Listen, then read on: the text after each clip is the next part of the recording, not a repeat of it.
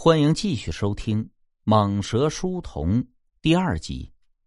徐良见书童实在太过怪异，便想跟过去看一下书童到底做什么。然而这时，前面山神庙中传来门窗撞击的声响。原来风雨太大，将山神庙的门窗刮开了。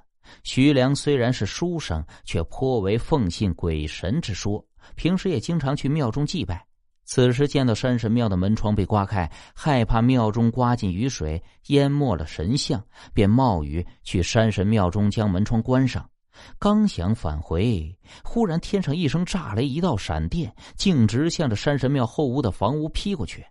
小屋子原本就已经破旧不堪，闪电劈过去那一刻，小屋子轰然倒塌。一声炸雷过后，顿时雨过天晴了。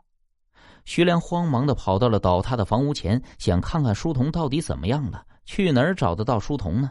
遍地的碎石瓦砾，书童定是被倒塌的房屋压到了下面，怕是难以生还了。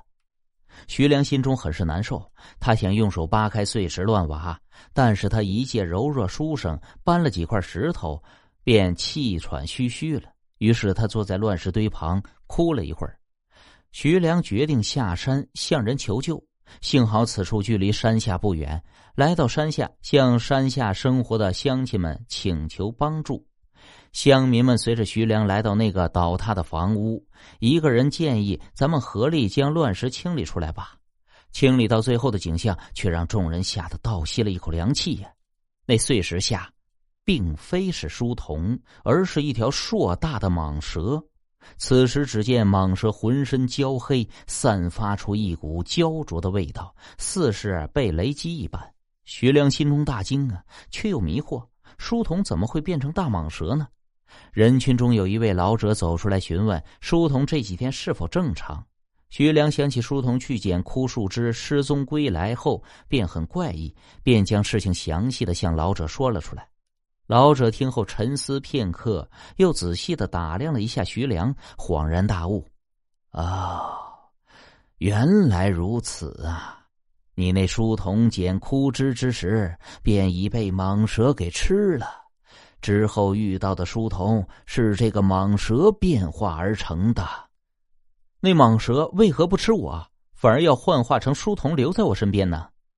老者道：“因为你非普通之人。”我会观相之术，见你额头开阔饱满，隐隐有财气流转，福星高照，是状元之相，乃是天命才子。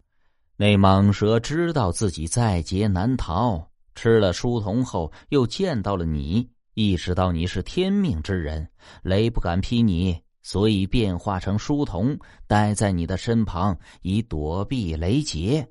却在房屋中被雷声吓破了胆，不得不显现出原形，又不想让你看出端倪，就躲到了里屋。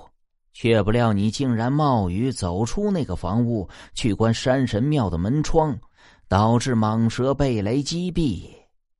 徐良听后唏嘘不已呀，抛开蟒蛇肚子，看到了被蟒蛇吃掉的书童，已经被胃液腐蚀的看不清容貌。徐良见此，心中悲痛不已，将其安葬后，在其坟前痛哭了许久，收拾好心情，许久才离开。